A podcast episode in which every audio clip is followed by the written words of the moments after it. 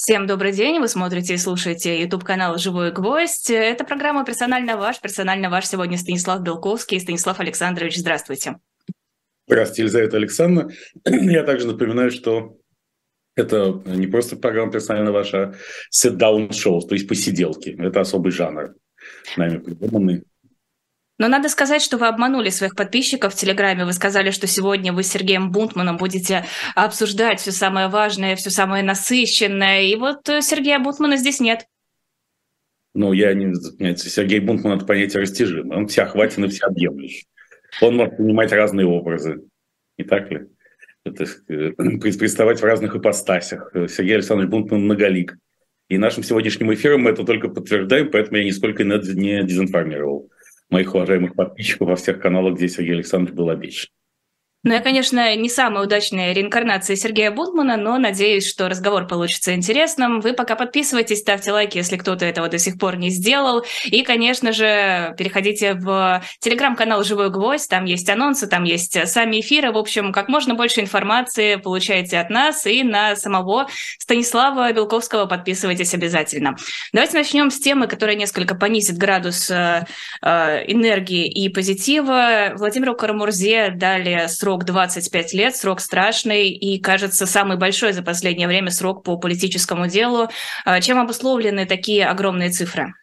Э, в первую очередь личной местью со стороны тех людей, которыми этим занимались в силовых структурах судебной системы Российской Федерации. Потому что Владимир Владимирович Кармурза был не просто абстрактным политическим оппонентом Кремля, он э, способствовал созданию списка Магнитского и внесению туда э, ряда более или менее заметных персонажей российской силовой сцены. И вот эти люди ему отомстили, да, понять, что так поступать не надо. В том числе и судья Сергей Подопригоров, который непосредственно вынес этот приговор, он тоже попал в список Магнитского во многом благодаря усилиям Владимира Владимировича Кармурзы. Вообще соображениями личной мести и корысти очень много, в, в России можно объяснить многие действия, которые воспринимаются извне как политические. Но, конечно, это еще и демонстративный акт устрашения, поскольку, на мой взгляд, Владимир Кармурза-младший был и остается э, самым талантливым молодым политиком в своем поколении. И нужно было еще раз продемонстрировать, что э, если ты действительно против спецоперации Z настолько открыт, насколько это делал Владимир Владимирович, то лучше не находиться на территории Российской Федерации. Потому что его полный тезка Владимир Владимирович Путин считает, что многонациональный РФ народ должен быть тотально консолидирован вокруг поддержки спецоперации Z как финального аккорда путинской власти, а всякий, кто с этим не согласен, Э, должен пострадать. Ну, что говорить о том, если мы знаем, вот недавно одна пожилая дама, отдыхавшая в санатории в Нальчике, была оштрафована судом на 40 тысяч рублей, потому что в разговоре с другими отдыхающими сотрудниками санатория э, положительно отозвалась о внешности Владимира Александровича Зеленского, президента Украины. Вот этого одного было достаточно для появления доноса и административного дела со штрафом. Но она еще отметила его чувство юмора. Мне кажется, это тоже важный фактор. Ну, безусловно. То есть э, вот сейчас еще э, опубликована статистика Верховного суда о том, что, как это ни странно, количество преступлений в 2022 году, э, связанных с оскорблениями действий власти, представителей власти, в сократилось. Не выросло, а сократилось. Значит ли это, что народ стал более доволен действиями представителей власти? Нет, нисколько. Это просто означает, что народ стал больше бояться и теперь даже словесные оскорбления, которые могут закончиться большими гонениями вплоть до тюремного срока, вообще какое, какое бы ни было выражение своего нелицеприятного отношения к представителю российской власти во всех ее проявлениях, заменяется просто тихим бунтом на коленях или разговорами дома на кухне. Причем речь идет даже об отказе от публичных высказываний в соцсетях, поскольку власти активно мониторят социальные сети, и если там будет найдено что-нибудь, не понравившееся какому-нибудь чиновнику, то возмездие за это может стать э, существенно неотвратимым. А Беглова-то когда посадят? Мы вот видели, как он на фоне украинского флага выступал. Александр Дмитриевич Беглова, губернатор Санкт-Петербурга, вы имеете в виду? Вот этого самого, да. Нет, ну как же, так он уже не молодой человек, не очень здоровый.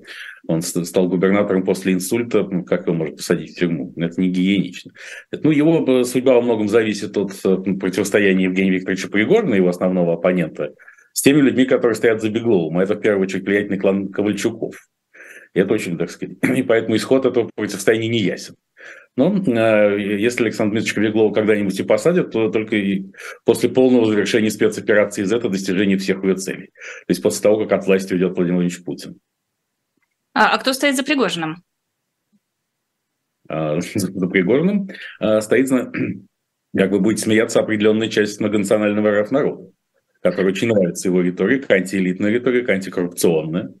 Евгений Викторович Пригожин, опять же, не стесняется в выражениях по адресу нынешней бюрократии, включая, собственно, руководство Министерства обороны и Генштаба, то есть не только... Ну, он, он же выступает в роли разоблачителя западного глубинного государства, которое готово сдать все национальные интересы России. Он же призывает к скорейшему окончанию спецоперации Z, что противоречит официальным и полуофициальным позициям Кремля и его основных спикеров. Ясно давая понять, как, например, в своей недавней программной статье, что, в общем, если затянуть спецоперацию Z, то она может обернуться еще серией горьких поражений России, поэтому лучше переходить к обороне, заявив об окончании не войны, и о достижении всех целей, которые так как были, так и остаются неясными. Всем, кроме нас, конечно. Мы-то понимаем, в чем эти цели. Это Э, обретение Владимиром Путиным полного одиночества, полной изоляции. И в этом смысле нельзя не согласиться с господином Пригожиным, что цели спецоперации достигнуты. Их каждый понимает по-своему, но какие-то цели достигнуты точно. Но подождите, если за Пригожиным стоит часть нашего многонационального народа, а за Бегловым Ковальчуки, то разве не очевиден исход этого противостояния, когда этот народ у нас обрел такую силу, что может с кем-то соревноваться? Нет, ну за Евгением Викторовичем Пригожиным стоит еще значительная часть африканского континента, который, как мы знаем, является колыбелью цивилизации. А покушаться в современном мире на, на права африканцев, это совершенно не политкорректно. Это приведет к столкновению Российской Федерации уже с движением БЛМ, в котором РФ, РФ не останется ни одного шанса. А, к тому же Евгений Викторович Пригожин готовит почву, мне кажется, для перемещения, опять же, значительной части патриотически настроенной российской элиты на африканский континент. Потому что поиск исторических корней русских, которым сейчас занят Кремль, активно исправляющий историю. Мы знаем, что в очередном, кажется, учебнике истории для четвертого класса э, уже исключено упоминание Киева. И крещение Руси, кажется, происходило не в Киеве, а в каких-то абстрактных местах в районе реки Днепр. Райские кущи. Э, то уж если идти к корням, то, безусловно, надо идти туда, в Африку, окончательно. Я давно разработал проект Афро-Российской империи, который мог возглавить Владимир Владимирович Путин. А, после ухода от власти в РФ, вернее, еще довольно давно, мне кажется, лет 7 назад, я опубликовал сценарий, киносценарий «Таинственная смерть», в котором описывалось, как бы Владимир Путин мог уйти от власти, оставаясь при этом живым. А, он должен был просто изобразить собственную смерть по сценарию и стать правителем некого небольшого государства в Карибском бассейне, путем, придя к власти путем военного переворота. Надо сказать, что впоследствии некий, подобный, некий похожий сценарий реализуется э, ЧВК Вагнера Евгением Викторовичем Викторовичем Пригожиным в Африке. Там все больше африканских территорий переходит под его контроль. Вот сегодня уже его телеграм-каналы завалены вопросами от различных э, англосаксонских медиа, весьма авторитетных и влиятельных, при том, какую роль он играет в нынешней гражданской войне в Судане, сказать, поддерживает ли он одну из сторон с помощью э, вооружений и прочих ресурсов Вагнера, размещенных в Ливии. Евгений Викторович Пригожин вяло отбрыкивается, но видно, что ему скорее льстят, скорее льстят такие предположения, он э, не намерен их полностью отрицать. Поэтому нет, еще, в общем, вся мощь э, первозданной африканской цивилизации, в общем, тоже за Евгением Викторовичем Пригожиным, который выступает в роли ключевого деколонизатора африканского континента. И потом вместе, собственно, вот с группой белых братьев, включая Владимира Владимировича Путина, он может туда переместиться, тем самым реализуется воплотятся на практике сокровенные мифы, ну, древние многих африканских племен. А, потому что господа Путин, Пригожин и прочие могут сниматься как инопланетяне, приходящие спасать черных братьев. И, тем более вот в Центральноафриканской Республике, э, тут очень глубоко символично, что э, африканскими проблемами занимается именно повар. Евгений Викторович Пригожин. Потому что и Центральноафриканская республика стала первичной точкой приложения его эффективных усилий по менеджменту Афро-Российской империи, потому что известно, что при императоре Жане Беделле Бокассе, когда еще была Центральноафриканская империя, не, уже еще была Центральноафриканская империя, не республика, царь, в этом в империи, то есть, прошу прощения, процветал каннибализм. И повар императора Бакаса был очень значительной политической величиной. Эм, даже была попытка привлечь советского повара из посольства, но когда советский повар открыл холодильник на кухне, на политической кухне императора Бакаса обнаружил там фрагменты человеческих тел, он почему-то расстроился, непонятно почему, и попросил его немедленно оттуда эвакуировать. Но так или иначе, в Российской империи повар неизбежно должен влиять, играть ключевую роль. Так что здесь все сходится. Ну, а еще Евгений Викторовичу Пригорин стоит господин Путин, так или иначе, потому что Пригорин ему нужен. Это достаточно эффективный боец во всех смыслах, и до сих пор ему успешно удавалось поддерживать репутацию ЧВК «Вагнер» как одного из самых боеспособных подразделений российских войск в самом широком смысле слова «войска», хотя официально в состав вооруженных сил РФ, как об этом заявляли формально и публично представители Министерства обороны, Вагнер, разумеется, не входит. А, возвращаясь к теме наказаний, интересная история была с московским полицейским. За антивоенный разговор по телефону ему требуют назначить 9 лет колонии. Это потому, что он свой, как бы, структуры, или это тоже запугивание? Это одно и то же. Свой структуры, поэтому запугивание. По известной дихотомии враг-предатель, э, который активно много лет проповедовал Алексей Алексеевич Венедиктов, наш с вами общий друг, старший друг. А, конечно, предателем быть гораздо хуже, чем врагом еще хуже. А потом, правда, концы с концами совсем не сходятся, потому что это же был, так сказать, не публичный телефонный разговор. Получается, его записывали без санкции суда. Ну, впрочем, кому нужны какие санкции судов? В нашей реальности нет. Естественно, если ты официальный формальный российский силовик, а, даже на звании капитана, как э, упомянутый герой жертва, а, то тебе еще, еще можно гораздо меньше.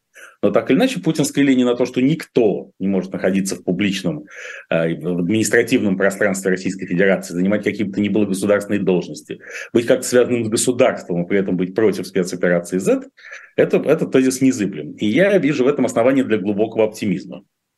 Потому что вообще то, что должен давно сделать русский человек, он же представитель многонационального РФ народа, это психологически отделиться от государства.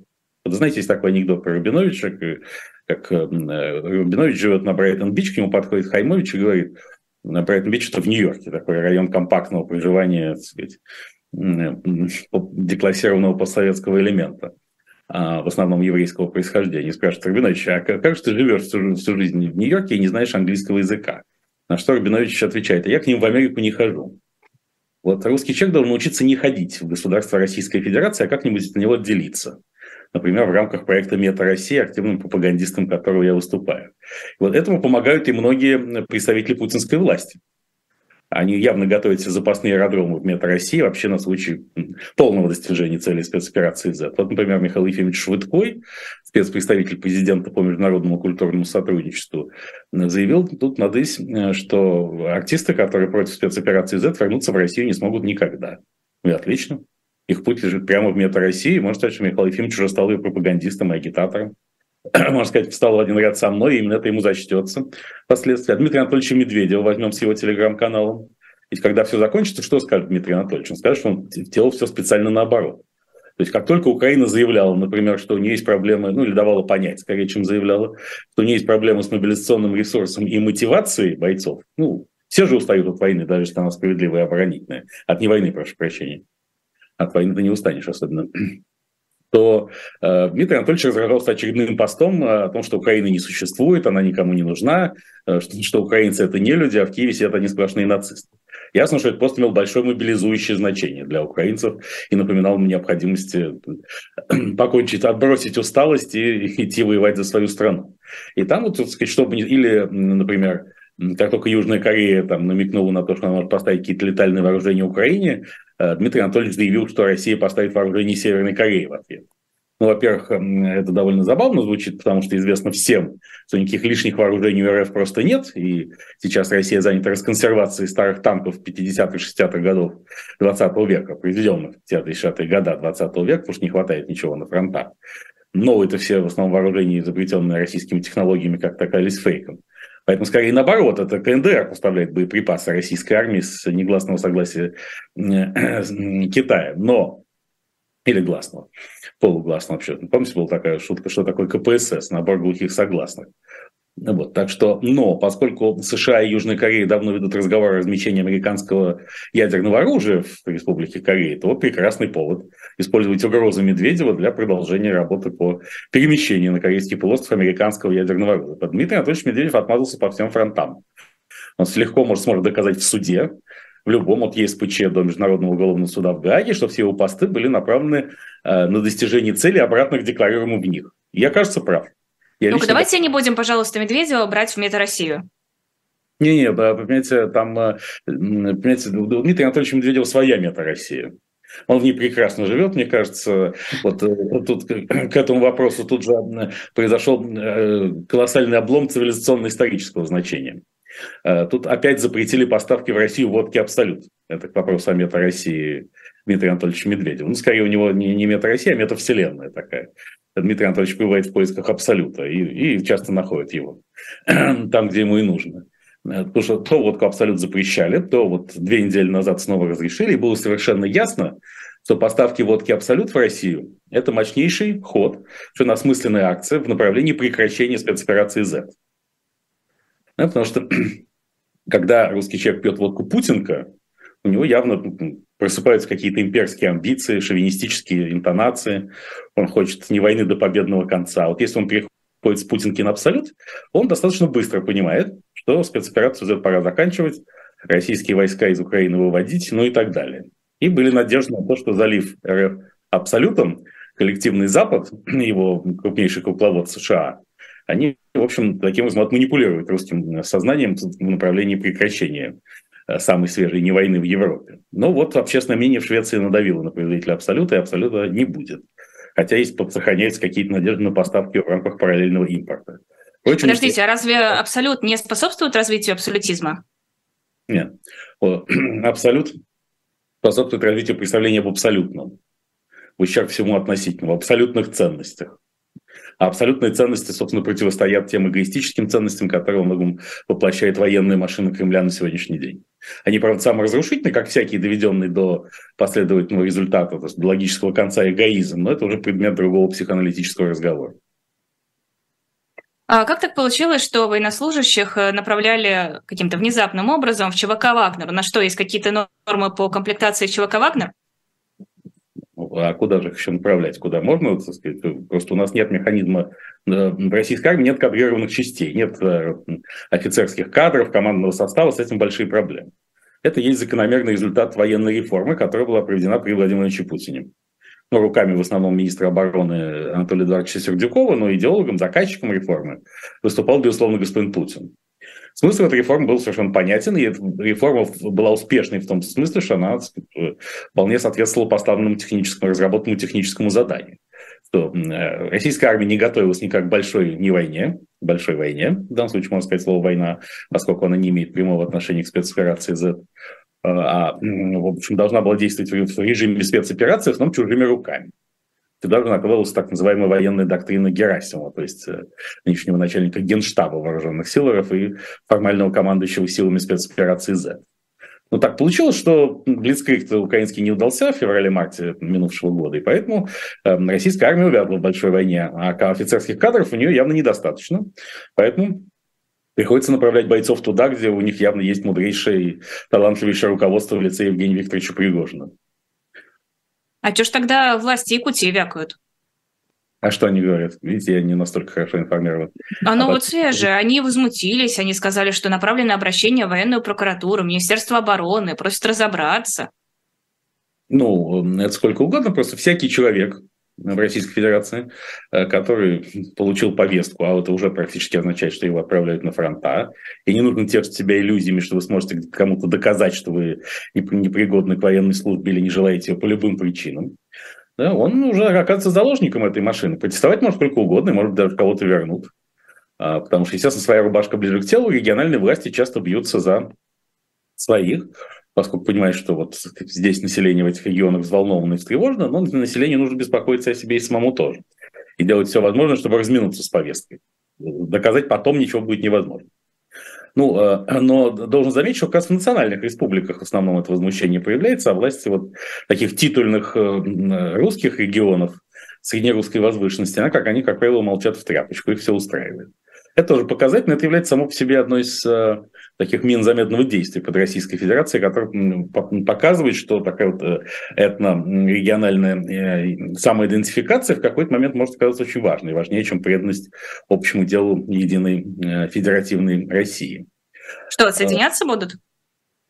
Ну, посмотрим, как, как пойдет. Это будет зависеть, опять же, от полного достижения целей спецоперации Z, к чему Российская Федерация придет в результате. Да? Вот Советский Союз рухнул потому, Не потому, что упали цены на нефть. Это способствовало, конечно, ослаблению Советского Союза, но не было причины его крушения.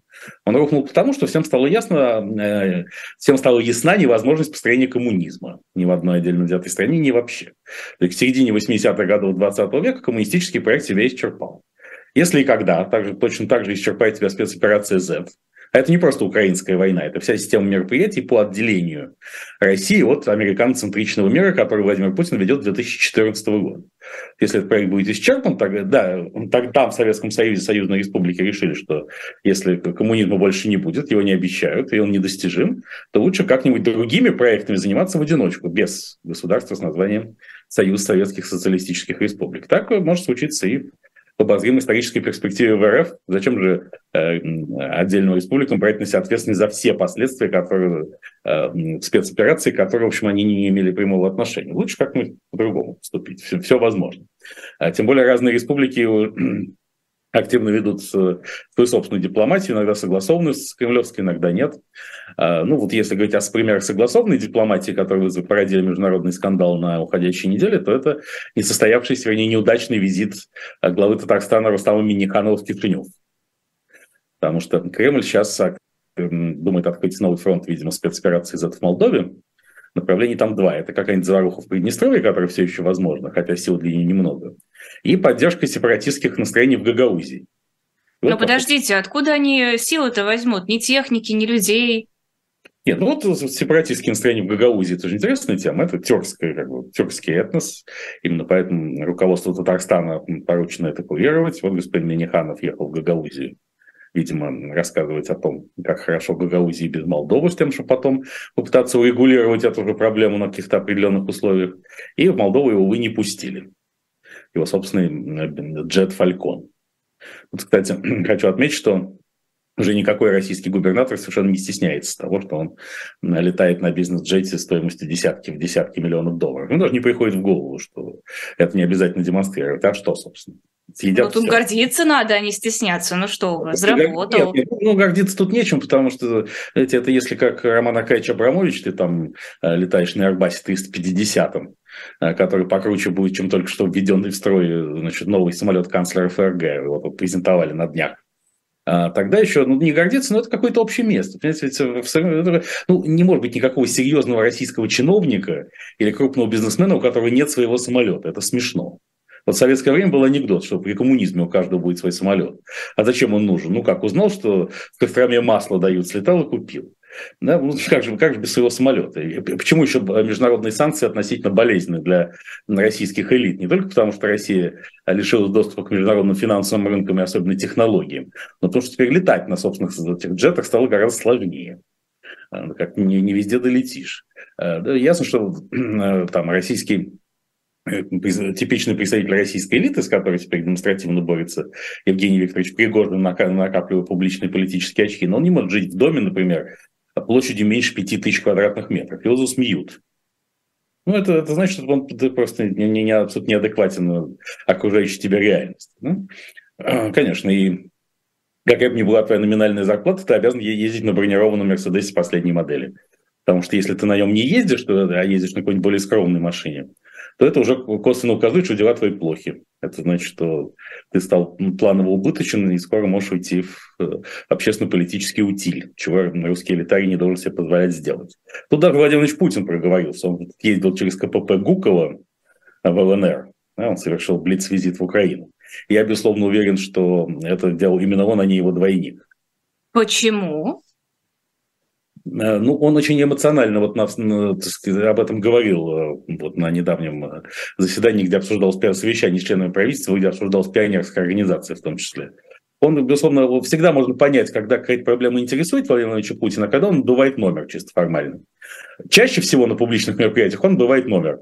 Он что-то там бубнит по бумажке, вот все мало интересует, и на лице у него написано, хотя, несмотря на все косметологические поправки к этому лицу, оно читается достаточно неплохо все еще, да, но не написано, что вот если бы от него, у него можно было отказаться от этих публичных обязанностей, он обязательно бы это сделал. Но ритуал есть ритуал, ритуал – залог стабильности. Э, многонациональный РФ народ и элита должны видеть своего вождя, и, в общем, приходится делать, отрабатывать. Но то ли дело, когда, например, Путин там ругается на пресс-конференции с кем-нибудь по поводу Ходорковского или что-нибудь еще. Вот тут видно, что он эмоционально заведен, его это касается. когда он наглашает послание о присоединении Крыма Кремле в марте 2014 года, он тоже весь просто звенит и кипит, не извергает грома и молнии, видно, что это очень ему близко. Вот так и эта поездка через КПП Гукова была ему очень близка. А, он очень подробно рассказывал всем, это делал президент крупной страны, значит, ведущий не войну, типа, да, не ведущий не войну. А, что как ему было тяжело ехать через КПП Гукова. Это напоминает шутку известную Бориса Николаевича Ельцина, изложенную в воспоминаниях его зятя а, Леонида Дьяченко, что однажды зять опоздал на семейное мероприятие в резиденции Ельцина в Барвихе, и сославшись на то, что была большая пробка на Рублево-Успенском шоссе, на что Борис Николаевич остроумно ответил, что ты морочишь голову, вот я вот сейчас ехал, никакой пробки.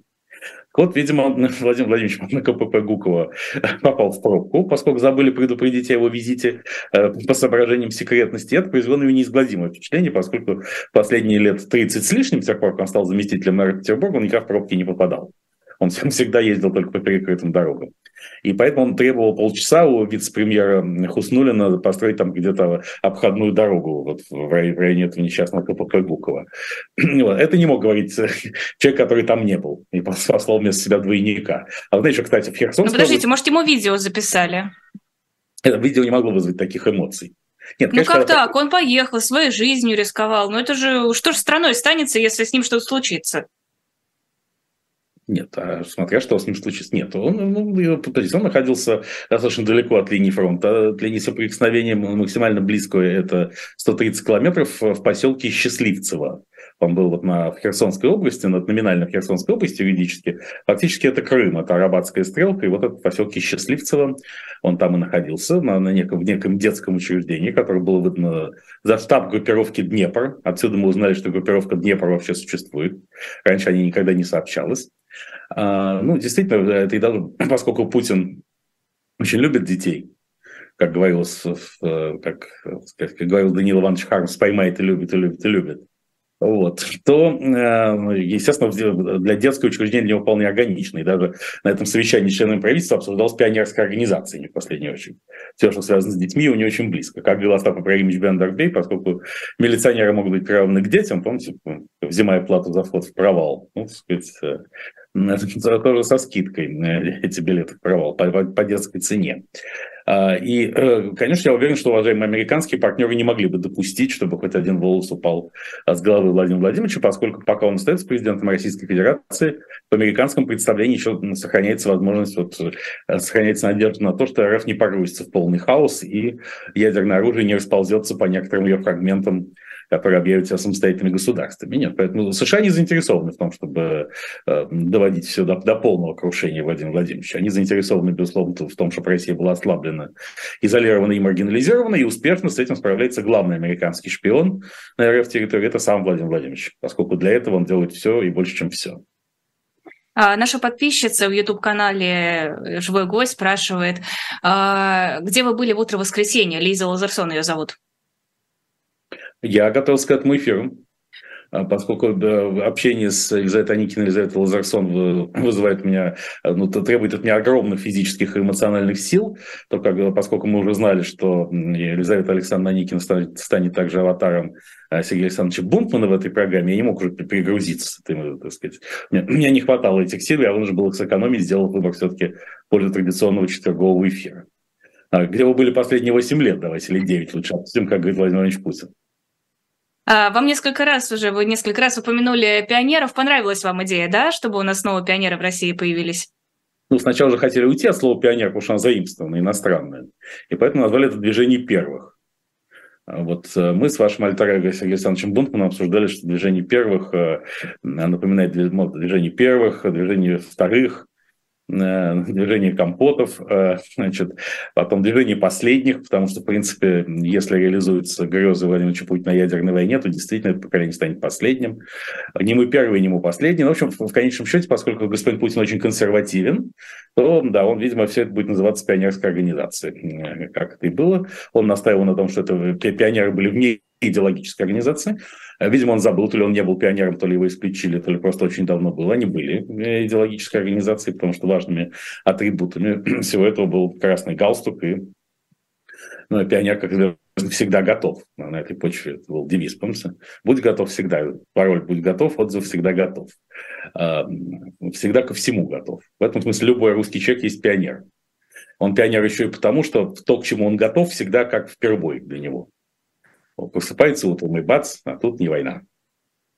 Надо сказать, должен... что идея это хорошая, на мой взгляд. Это объединит э, население России, с детства будет воспитывать у них патриотизм, правое, правое, правильное восприятие происходящего. Классно же. Знаете, опять же опубликована сейчас статистика Верховного суда, согласно которой э, вот в 2022 году существенно выросла доля преступлений, совершаемых пожилыми людьми и особенно пенсионерами. Больше 10%. Такого никогда не было в РФ, по советской РФ да и в Советском Союзе наверняка не было. А вот среди подростков, наоборот, доля преступлений, совершаемых ими, сокращается до двух с небольшим процентов. И можно предположить, и есть этому экспертное объяснение, что э, у немолодых россиян, ну, сказать, у них э, еще представление о ценностях бескомпромиссного отстаивания своей позиции, в том числе криминальными и полукриминальными методами, достаточно сильны в то время как нарастающая русская молодежь, она уже понимает ценность компромисса, да и, в общем, сказать, может всегда обратиться к психологу, если что, чего пожилой россиянин делать не будет. Это наводит нас еще раз на мысль, что грядут те не последние еще, в отличие от пионеров, времена, когда псих... семейным врачом первичного звена станет такие психотерапевт. А, поэтому я думаю, что сейчас первейшее, в чем нуждаются будущие пионеры, это как раз вот психотерапия. Если пионерская организация им это предоставит, в том числе, например, в рамках подрожденных пионерских лагерей, да, которые будут такими аналогами ашрамов, них будут выступать мощные психотерапевты и успокаивать молодежь, убеждая, что спецоперация закончится еще до их совершеннолетия. Я думаю, это и есть главное, что может объединить пионеров в рамках этой организации. Вот. Тогда все это еще куда не шло. Ну а так, э, в общем, э, мне кажется, никакой тяги к, э, к такого типа организации «Российский пионер» не, в общем, если наших дней не испытывает. Очень трудно придумать, зачем бы это было нужно детям и подросткам. И Кремль уже несколько раз пытался создавать всякие молодежные организации, начиная там с идущих вместе, наших. Они никогда не были слишком успешными. В основном все, чем они занимались, это какие-то пошлые провокации против известных оппонентов Кремля, типа, ну, таких эстетически, этически выдержанных выдержанные провокации, типа бросание унитаза на автомобиль Бориса Ефимовича Немцова или что-нибудь такое. Это все было типа того. А, ну, значит, э, и, в общем, как только прекращалось обильное финансирование аппарата этих организаций, эти сами организации уходили в небытие. Так будет и сейчас. Как говорил, говорил, гласил детский анекдот советских времен, пионер, чем отличается пионер от сосиски, пионер всегда готов, а сосиска только через пять минут. Ну, поэтому, как только финансирование прекратится, и пяти минут не пройдет, как все, вся эта пионерия рассосется и разбежится. Но какие-то косвенные позитивные последствия в виде а, психологических лагерей на базе бывших пионерских лагерей вполне, да, хотя все пионерские лагеря уже или полностью развалились, или проданы под частные резиденции. Но, кстати, вот хорошая идея, ее мог бы курировать лично Евгений Викторович Пригожин, это превратить пионерскую организацию в союз сквоттеров чтобы они вторгались вот в эти огромные хоромы жилища российских элитариев, олигархов, крупных чиновников и устраивали там пионерские лагеря. Вот это было бы довольно забавно, но здесь без непосредственного увлечения господина Пригожина и всех его технологий уже никак не обойтись. Подождите, но что за дискриминация? Почему только для детей психологические лагеря? Почему для взрослых только просто лагеря, а психологических лагерей нет? А, потому что в детстве человека надо готовить к лагерю взрослому. А во взрослом так возрасте... вот какая это будет подготовка. Да, конечно, но как? А для чего рождается э, российский человек? Чтобы нашей... служить. Как объясняет нам кремлевская пропаганда. В общем, для того, чтобы умереть за Владимира Владимировича Путина в основном.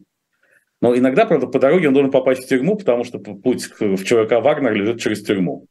Как путь к сердцу мужчины через желудок, вот путь к Вагнер через тюрьму. А, поэтому, да, психологически надо подготовить к тому, что с тобой будет. Как раз это будет делаться в пионерском лагере. А все остальное с тобой случится в самом настоящем ГУЛАГе, в том числе цифровом. Строительством которого сейчас Кремль занимается усиленно. И вся эта программа цифровизации повесток и создание, как сказал генерал Андрей Картополов, председатель Думского комитета по обороне, уникальной системы, лучшей в мире системы мобилизационного развертывания, это все шаги в этом направлении этого цифрового ГУЛАГа. И лучше, конечно, оцифровать человека еще в детском возрасте. Вообще, мне кажется, все вот это чипирование, которым запугивали нас во времена ковида-19, который якобы придуманный Биллом Гейтсом или кем-то там еще. Это хороший ответ для Кремля на все. Надо чипировать россиян с самого начала, и действительно система пионерских организаций для этого может вполне пригодиться. потом человек с чипом уже никуда не денется. Чипы Давайте. Да. Давайте к цифровому ГУЛАГу перейдем после небольшой паузы. Про книжку хочу рассказать, а то Сергея Бутмана у нас нет, э, за исключением вот этой реинкарнации. А, будет книжка Сергея Сергея Бунтмана. А, это его стихи, переводы и поэма. Стихи у него там переведенные, начиная от трубадуров и заканчивая современными поэтами. Его произведения там тоже есть за разные периоды. Книжка есть на shop.diletant.media. У меня она, кстати, с автографом, что отдельно приятно. А, ну, в общем-то, вы можете тоже попросить у него автограф. Это несложно. Просто в комментариях к заказу укажите, хотите ли вы его автограф или нет. И если вам нужно что-то конкретное, напишите, там, не знаю, с наилучшими пожеланиями, с поздравлениями с верой в светлое будущее, в общем, что угодно, насколько хватит вашей фантазии. Вот такая вот красивая книжка, раз уж она у меня есть, я вам ее буду показывать. А, Шоп. Маленькие уточнения тому, что вы сказали, из этого Александра, во-первых, что Сергея Бунтмана у нас нет. Он у нас есть. Он есть всегда, мы говорим. Он всеобъемлющий, вездесущий. То, что мы не видим его в его, в его традиционном образе, не означает, что он где-то э, здесь не присутствует в окружающем нас пространстве. Безусловно, он есть.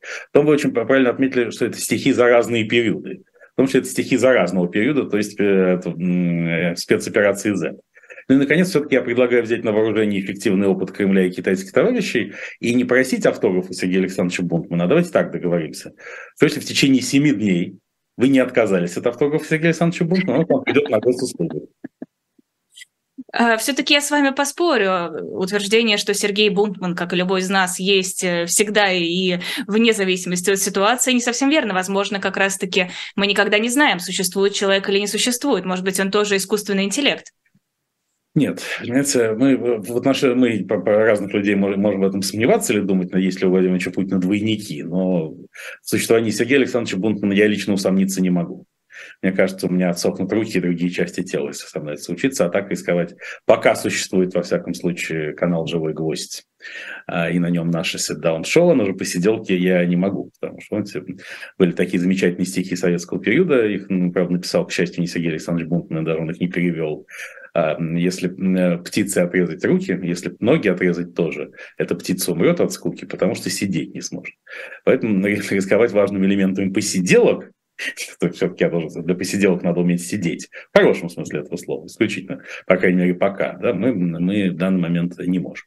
И уже пользуясь случаем, раз мы отрекламировали книгу Сергея Александровича Бунтмана, то отрекламируем и YouTube-канал Белковский, который существует с марта нынешнего года. Там недавно состоялась премьера четвертого эпизода проекта «Время Белковского». Обращаю всяческие призывы, и также каждый будний день а, выходит короткое late night шоу, которое называется «Доброй ночи, малыши». Там ваш покорный слуга успокаивает всю русскоязычную аудиторию мира на ночь и, просматривая Late Night Show «Доброй ночи, малыши», вы существенно сокращаете расходы на снотворные, антидепрессанты, засыпаете и просыпаетесь исключительно в хорошем настроении на канале Белковс. И все это совершенно бесплатно, без регистрации СМС. Нет, ну, еще, сказать, пока бесплатно, конечно. Ну что вы все портите? Я заманиваю людей, чтобы они привыкли, подсели на этот наркотик. Так вот, пока бесплатно, все правильно и заманиваем. А, вернемся к цифровому... Потом, да, кстати, к вопросу о заманивании. Потом будет замани. Сначала заманиваем, потом заманиваем. Так что надо спешить. Цифровой ГУЛАГ. Угу. Да. Повестки электронные, которые пока вроде как не рассылают или рассылают, тут не поймешь, и когда оно начинает действовать, тоже не очень понятно, и будет ли оно в тестовом режиме или не в тестовом, в общем, никакой определенности. А, избежать этого как-то можно сейчас? Ну, для этого нужно уйти из интернета и вернуться к, лучшим образцам художественной литературы, отшельничеству и так далее. Да, да, ну, потому что когда еще стоял вопрос, э, а если вот человек не пользуется интернетом, как ему узнать, что ему пришла повестка? Депутат Госдумы Андрей Луговой, э, он же новичок, а, значит, нет, он, у, него был, у него же был не новичок, а Полоний, я прошу прощения, новичок это удел других людей, да, по продачу Полоний. А он сказал, что это ваша проблема. Ну, а как избежать? Лучше не интересоваться этим э, совершенно. Собственно, это э, вообще программа объективно имеет результатом качественное снижение интернет-зависимости, должна иметь россиян. Потому что зачем тебе, значит, повестка пришла? Ну, э, избавляйся от лишней информации, поскольку вот это постоянное сидение в интернете и потребление этого информационного потока, оно крайне вредно и опасно для психики.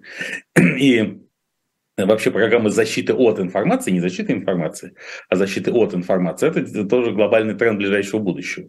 Когда ты у себя создаешь на смартфоне или на компьютере систему и четко определяешь, какая информация тебя интересует, а какая нет. Информация, которая тебя не интересует, тебе не поступает.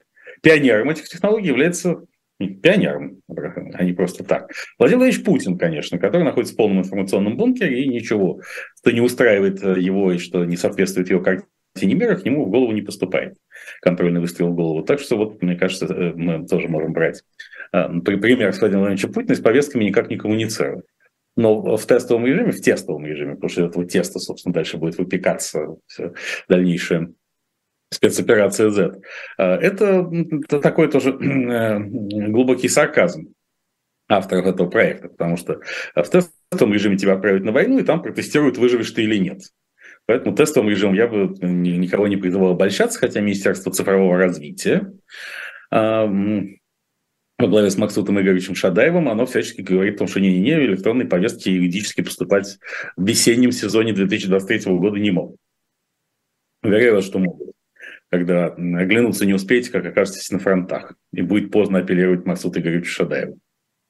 В Мета России цифровизация есть? В МИД? В Мета России. Так мета России есть цифровая реальность. Там да, но внутри этой цифровой реальности есть ли вот этот самый контроль? Контроль над чем? Над гражданами это имеет России. Что вы вопрос задаете? Нет, никакого контроля нет. Есть, наоборот, система обеспечения, самой России пока еще нет, но когда она будет, я думаю, что это случится довольно быстро. Там, собственно, будут гарантии безопасности того, что доступ к твоим данным не будет получен никем, включая самое, самое Мета Россию, и также гарантии идентификации тебя как гражданина Мета России. Причем ты можешь быть там выступать и как физическое лицо, и как, собственно, цифровой аватар. Но в каждом случае должна гарантироваться подлинность и тебя как физического лица, и как уникального цифрового аватара, который тоже никак не дублируем. Но никакого контроля там быть не может, потому что главная задача русского человека – это выйти из-под э, гнета э, многосотлетней авторитарной российской государственности. И спецоперация Z со всеми ее цифровыми гулагами этому, безусловно, способствует. Подождите, а в Мета России что с властью? Это сетевая власть. Это децентрализованное автономное общество. То есть анархия? Нет, это прямая демократия. Почему? Какая тут анархия? Вы построили идеальное государство? Я еще да, даже не приступал к его построению. Все впереди. Если оно существует в воображении, значит, оно уже существует. Да, с точки зрения, безусловно. Раз уж мы говорим про вездес... вездесущесть э, Сергея Бунтмана. Да, но если я его не построил, оно существует, но я его не построил. То есть здесь ваше утверждение не противоречит моему. Оно просто существует в мире, да? в том, так сказать, э, вместилище идей по Платону. И вот когда оно из вместилища идей материализуется в виде конкретного проекта, там можем говорить, что его кто-то построил, я или не я, это другой вопрос. Поэтому то, что оно существует, это по Иммануилу, по Иммануилу Канту, является ли существование предикатом? Нет, существование не является предикатом, поэтому, конечно, да, существует, потому что все, о чем мы можем говорить, существует. Но это не означает, что оно уже создано воплоти. Бессмертный полк в этом году будет проходить, судя по всему, тоже в мета России. Никаких э, материальных шествий проводиться не будет. Как думаете, почему решили отменить проведение этих акций? Ну, потому что уже нужно идти с портретами погибших на спецоперации Z. Уже сказать, главным героем становится ветеран спецоперации Z. Только что Государственная Дума приняла во втором и третьем чтениях, как сейчас принято моментально, э, закон о том, что вот все там бойцы ЧВК, ДНР, ЛНР с э, самопровозглашенных 2014 года становятся приравнены к ветеранам боевых действий. Да, поэтому сейчас уже не участник Великой Отечественной войны, правда, уже почти живых и не осталось конечно, чтобы списывать на них там э, очередные выданными квартиры, они всегда находятся в изрядных количествах. На самом деле уже нет, поскольку любому участнику Второй мировой войны должно сейчас быть никак не меньше там 97 лет. Но теперь на их место приходится, вот бессмертный полк будет уже с портретами погибших там, на украинских фронтах. Но, правда, если Великая Отечественная война была войной, то это не война, поэтому тоже как-то не, все не очень понятно. Неловкая ситуация получается. Но ну, ведь будет э, бессмертный полк в электронном виде, насколько я поняла, замысел наших руководителей государственных. Ну, так или иначе, массовые акции сейчас вообще серьезно ограничиваются, поскольку российские власти опасаются терактов, атак дронов и прочего. И даже отменен парад Победы 9 мая в Севастополе. Он еще прежде был отменен в Крыму, но казалось, что в Севастополе уже это последний редут, который Кремль не может сдать в этом смысле. Нет, отказались. Э, отказались от проведения демонстрации 1 мая в Москве. Вот последнее, последнее, все-таки парад 9 мая в Москве же. Надо посмотреть, не, не отменят ли его по соображению безопасности, поскольку тут украинский дрон может долететь куда угодно. и в самый неподходящий момент. Российское общество выдержит такой удар по традиционным ценностям? Ну, э, историческая миссия, жизненное задание Владимира Владимировича Путина состоит в том, как мы теперь однозначно понимаем, очевидно понимаем, со всей пугающей очевидностью, чтобы дискредитировать российский милитаризм, империализм и авторитаризм. Поэтому благодаря усилиям действующего президента российское общество к этому пониманию придет. Но это сложный путь, и он займет не один день. Именно поэтому я не разделяю мрачного оптимизма тех, кто утверждает, будто Владимир Владимирович Путин сильно болен и скоро покинет нас навсегда. Думаете, да. жив, здоров и счастлив? А, знаете, счастлив ли Владимир Путин, можно спросить только у него самого, и то я не уверен, что сможет с э, полной достоверностью ответить на этот вопрос. А, а вот жив-здоров, да, думаю, вполне, и пока он полностью не дискредитирует упомянутые мною измы, ему уходить от власти не надо, потому что тогда дело не будет доделано, работа не довершена. Поэтому желаем ему всяческого крепкого здоровья. Ну а там Рафа Российская империя по сценарию «Таинственная смерть». Кстати, «Таинственная смерть» публиковалась в издании «Снобу» в свое время. После того, как я напомнил о ней в sit-down-шоу нашем, э, Сноб удалил все мои публикации от греха подальше, но я обратился две недели назад к нашей уважаемой аудитории с просьбой прислать мне эти тексты, если они у вас сохранились, и значительную часть текстов уже получил обратно, что вдвойне отрадно для меня. Но нам ведь не придется ждать лет 70, как э, в Советском Союзе, чтобы понять, что идея коммунизма, в нашем случае авторитаризма, невозможна. В том, что так сказать, определенный тип государственности и управления Евразийским Хартлендом, на котором находится нынешняя Россия, подходит к концу. Мы это уже понимаем. Э, это понимается значительной части лиц. Вспомним хотя бы э, телефонный разговор Иосифа Игоревича Пригожина, не путать с Евгением Викторовичем, и Пархат Тимур Чахмедова, олигарха. Мы с вами это обсуждали, кажется, в воскресном воскресной программе э, пару недель или тройку назад. А, хотя я не идеализирую всех этих людей, но понимание есть у многих э, что, что дело идет не туда. Но, но это все должно прийти не, ту, не туда достаточно кардинально и радикально. Не, не, не должно быть полумер. Ничего не должно зависнуть на полдороги. Потому что если все случится как в начале 90-х годов, когда у нас не нашлось э, э, в силу покаяться за тоталитарный период, за коммунистический период нашей истории, и в итоге э, силы реванша и ресентимента пришли к власти и довели ситуацию до спецоперации Z, то опять это, так сказать, русская история выйдет на очередной порочный, на очередной виток порочной спирали, а, только с поправкой на то, что каких-то внутренних ресурсов для пролонгации бытия этой э, государственной исторической сущности уже нет, потому что мы живем в совершенно другом мире, с другими скоростями, мы живем в условиях очередной технологической революции, за пределами которой ни одно жизнеспособное общество находиться не может. Вот, кстати, о высоких технологиях. Яндекс станция перестала запускать YouTube-канал «Живой гвоздь» на телевизор. Об этом рассказали Эху а, благодарные слушатели. Что за бунт технологий? Ну, Яндекс же находится сейчас в орбите влияния Кремля, если я ничего не, не путаю там. Ну, так вроде у нас не запрещен ни YouTube, ни направлен, направлен туда Алексей Леонидович Кудрин, но пока не запрещен. Я думаю, в этом году как-нибудь с YouTube разберутся, как и с Википедией, с VPN и со всем прочим. Цифровой гулаг, так цифровой гулаг, перефразируя известный еврейский анекдот. Э, Яндекс, я знаю, сейчас вот у него, э, там же есть теперь э, российская часть Яндекса, которая будет все фильтровать весь базар, и международная, которая типа должна отмазаться и там проводить беспилотные автомобили под разными брендами, в том числе в Израиле. Вот. Но я думаю, что все равно всякий, кто хочет нас посмотреть и послушать, найдет такую возможность. И это гораздо более полезное занятие, чем высматривать в кабинете на госуслугу собственную повестку. Потому что развидеть эту повестку в соответствии с новым регламентом вы уже не сможете. Да подождите, увидят, не увидят, какая разница? Она же все равно работает.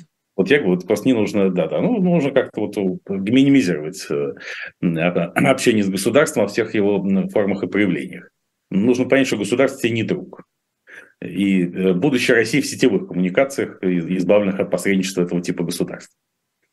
Если Яндекс, вне зависимости от того, запрещен YouTube и живой гвоздь или не запрещен, начинает действовать самостоятельно, значит ли это, что искусственный интеллект обучился настолько, что готов писать доносы, прогибаться под власть, проявлять инициативу на местах, в общем, все то, что мы видим у нас вот вокруг в человеческом мире? Искусственный интеллект, безусловно, ко всему этому способен. Но он может научиться этому только у естественного интеллекта, то есть у человека. Поэтому никакой отдельной проблемы деструктивности искусственного интеллекта нет, она надумана, на мой взгляд. Потому что самое страшное – человеческий интеллект, он деструктивен. Человек разрушает себя, разрушает окружающих, убивает, грабит, как говорил покойный военкор Владлен Татарский. И тогда надо сказать, что в, это, это выступление обсуждалось с разными людьми, в частности, в, в эфире одного из YouTube-каналов Игорем Геркиным Стрелковым, известным зачинателем войны 2014 года, и не менее легендарным полковником Клочковым, которого обвиняли в организации покушения на Анатолия Борисовича Чубайса давно. А, и когда э, Геркин Стрелков эту цитату привел, полковник Клочков точно сказал, что вот Владлен Татарский первым пойдет. Он, в общем, одним, из первых и пошел. И искусственный интеллект, он все это перенимает только у своего создателя естественного интеллекта. Эм, но человеческий интеллект гораздо-гораздо страшнее. Тех бездн и глубин, которые есть в живом человеке, в искусственном интеллекте нет еще долго-долго не будет, потому что еще у человека существует противник его дьявол, который его постоянно искушает. И борьба человека с дьяволом – это гораздо более существенный конфликт. Вот я, бы, я бы предложил все-таки принять какие-то законодательные меры по ограничению влияния дьявола на человека, вести уголовную ответственность дьявола, также за, за контакты с дьяволом. Сейчас вот Российской Федерации предлагается ввести ответственность до пяти лет тюрьмы за содействие в решении, э, за содействие в реализации международных санкций, решений международных судов. Ну, то есть, если ты, например, там что-нибудь к тебе звонят из Международного уголовного суда в Гаге и спрашивают, а нет ли у тебя домашнего адреса Марии Львовой Беловой, эм, уполномоченной по правам ребенка? то если ты вдруг знаешь этот адрес и расскажешь, то 5 лет тюрьмы тебе грозят и так далее. Ну, вообще. Ну, не так уж и много. Если ты будешь агитировать за санкции, ну, слушайте, это в вашем возрасте кажется немного. Для меня 5 лет... Это... Ну, за адрес-то Марии Львовой Беловой. А уж если Владимира Путина адрес, а Владимира Путина нет адреса. Он тоже везде сущ. Не так, как Сергей Александрович Бунт, он меньше, но он, он, он распределенная такая сущность, нет конкретного адреса. А, нет, то есть это, в принципе, неопределенность здесь действует. Никогда невозможно узнать точно, где, где Путин находится. В этом гарантия его безопасности, а тем самым безопасности Российской Федерации в нынешнем виде. Вот, по-моему, за контакты с дьяволом и бесами нужно вводить уголовную ответственность, и это будет как-то легче. А искусственный интеллект пока находится еще в стадии, ну, в стадии он обязательно займет свое достойное место в судьбе человечества, поскольку он грядет для того, чтобы избавить человека от бремени обязательного труда. И эта его историческая миссия обязательно будет реализована. И все, кто говорит о, о том, что искусственный интеллект надо бояться, на самом деле просто хотят создать себе дополнительные конкурентные преимущества в этой же области. Как Илон Маск там, со Стивом Возником еще э, более чем тысячу э, известных людей в этой сфере написали письмо э, с требованием ограничить разработки чата GPT-5 и вообще там посмотреть э, таким настороженным взглядом на чат GPT от компании OpenAI Э, который находится в орбите влияния Microsoft, а у Илона Маска значительный конфликт сейчас с Microsoft и Биллом Гейтсом, и тут же мы узнаем, что Илон Маск создает свою компанию в области искусственного интеллекта, поэтому, конечно, им надо задержать развитие чата GPT, чтобы его продукт на равных конкурировал с этим чатом GPT уже через некоторое время. Поэтому здесь мы видим известный элемент лукавства. Потому что все понимают, что это искусственным интеллектом будущее и уже ближайшее. И, а усилить контроль над чем-нибудь, это значит создать себе вот какие-то дополнительные возможности э, самореализации в этой же сфере. Но вообще страшно представить, что будет с искусственным интеллектом, если его учит э, вот этот страшный человеческий интеллект. Чудовище же получится. А, получится, может быть, все что угодно. Другое дело, что я вот, не хочу повторять свою мысль о том, что самое страшное – это человек, обоеваемый дьяволом. К тому же, собственно, цифровой гулаг для того и существует, чтобы э, простой недорогой россиянин имел минимальное касательство к искусственному интеллекту, и все это будет происходить уже э, в мета-России. Да, конечно, все эти этические принципы и нормы будут вводиться, и будут, э, все это будет регулировать искусственный интеллект, и он действительно сделает так, что мы будем избавлены от необходимости технической работы. Но ну, настоящих глубин саморазрушения искусственный интеллект никогда не достигнет. И не постигнет. И спецоперацию из этого начал не искусственный интеллект, а вполне естественный. А положит ей конец сверхъестественный интеллект, как и всему остальному в, в этой жизни. Тут коллегам Владлена Татарского разослали бюсты, а они почему-то не обрадовались подарку. Совершенно непонятно, вроде красивые бюсты. Ну, это были, кажется, бюсты маршала Жукова, да? Ну, мне кажется, такие нужно поставить на полочку и гордиться. Ну, я не знаю, кто, кто скульптор. Э, там же есть группа официальных скульпторов, которым только разрешается делать памятники и бюсты в современной России. Там э, Салават Щербаков, э, Георгий Франгулян, потом вот на, на Волковом кладбище есть скульптор бурятского происхождения Бухаев, кажется, который вот известно всем, что если ты хочешь быть похороненным на э, Волковом кладбище, это единственный, единственный шанс туда попасть, это заказать надгробный памятник Бухаеву, поэтому лучше заранее это делать. Действительно, надо разобраться, кто это так беззаконно влез в конкуренцию э, российских официальных скульпторов, но мне кажется, надо направлять, э, несколько действовать более изобретательно, направлять российским военкорам что-нибудь типа бюстов э, Ким Кардашьян, например. И тут уж тогда никакие соображения безопасности не помешают военкорам как следует прикоснуться к этим бюстам, а там уж как пойдет. ФСБ проводит масштабную проверку в московской полиции. Якобы кто-то из сотрудников, представьте себе такие негодяи, сливал данные высокопоставленных силовиков, да еще и деньги за это брал. А, как они посмели? Неужели они за, э, за Украину? Ну, что охраняем, то имеем, естественно. Но я думаю, что в силовых структурах э, немалое количество людей понимает, чем закончится спецоперация Z и как ее цели будут достигнуты. Соломку подстилают? Ну, мотивации могут быть у всех разные. Э, и сказать, кто-то полный заложник системы, и маска приросла к лицу и считает, что действительно должна быть не война до победного конца, кто-то нет. Но чем дальше спецоперация Z от успешного завершения, Евгений Викторович Пригожин здесь прав абсолютно. Чем скорее будет объявлено о ее триумфальном окончании, хотя Путин уже придумал, что он побеждает в любом случае, поскольку, как в том числе сказал сегодня Мария Владимировна Захарова, представитель МИДа, так сказать, Россия ведет оборонительную войну против США и НАТО, она ни на кого не нападала. А эта оборонительная война закончится победой уже потому, что США и НАТО разобьют нас не полностью, а только частично. А значит, Путин спас Россию все равно и на выборах в марте 2024 года, к марту 2024 года, этот результат можно будет верноподданному народу предъявить. Но, конечно, Евгений Викторович абсолютно точно понимает, что чем скорее свернется спецоперация из этой и будет предпринята попытка зафиксировать прибыль от нее, тем меньше будет разброда и шатаний по, сказать, по мере приближения к достижению целей. Очень многие вздохнут спокойно, в том числе и те, кто по долгу службы обязан добиваться не, реализации этих неясных целей. А, кстати, о НАТО. Генсек НАТО приехал в Киев с неанонсированным визитом, э, должен встретиться с президентом Украины в преддверии завтрашнего заседания э, и, вероятно, призовет э, союзников ускорить поставки оружия в Украину. Что за визит? Чего ждать? Помимо призывов поставок оружия. Главная проблема Европы – это как поставить Украине Э, снаряды там на, от миллиарда до двух евро, потому что есть конфликт между Францией, которая считает, что снаряды должны производиться, эти боеприпасы, поставляемые Украине, не только странами Евросоюза, но в крайнем случае еще и Норвегией, а понятно, Франция, включая Польшу, считает, что все равно, где в том числе в США и Великобритании могут производиться, и вот Европа никак не может договориться о том, как быть, и поэтому поставки а, боеприпасов в Украине несколько затягиваются, а с, ним, э, с ними затягивается и начало контрнаступления вооруженных сил Украины, о котором столько спекуляций в последнее время. Но Украина, в принципе, сейчас сталкивается с разными проблемами в отношениях с своими западными партнерами. Там нет полной идиллии. В частности, ряд стран запретили, запрещают ввоз украинской сельхозпродукции, потому что дешевая украинская сельхозпродукция, оказавшись, дешевое украинское зерно, в том числе оказавшись на рынках Восточной Европы, подорвало позиции тамошних фермеров и нанесло ущерб тем самым аграрным секторам разных стран, включая самую дружную Украине, Польшу, э, Румынию, Болгарию и так далее. Венгрию. И, да, но это э, открывает дорогу тоже, во всем же нужно искать основания для оптимизма, э, к новым экономическим свершениям. Я давно считал, что основой сельского хозяйства Украины в новую эпоху, в поствоенную эпоху, должен стать каннабис. И вот поставки каннабиса уже из Украины никто никогда не ограничит, поскольку здесь нет прямой конкуренции с сельхозпроизводителями сопредельных стран. Поэтому все это будет способствовать каннабизации и Украины, и всего мира, и, так сказать, к чему я всячески призываю. Станислав Белковский в эфире YouTube-канала «Живой гвоздь». Ставьте лайки, подписывайтесь, посылайте э, свои мысленные приветы Станиславу Белковскому. Уверена, он их услышит, потому что он тоже вездесущ, с этим поспорить нельзя. Подписывайтесь на его YouTube-канал и на телеграм-канал э, Станислава Если Белковского. Если вы хотите Станислава Белковского что-нибудь плохое, то лучше откажитесь от этого намерения сразу и будет вам счастье.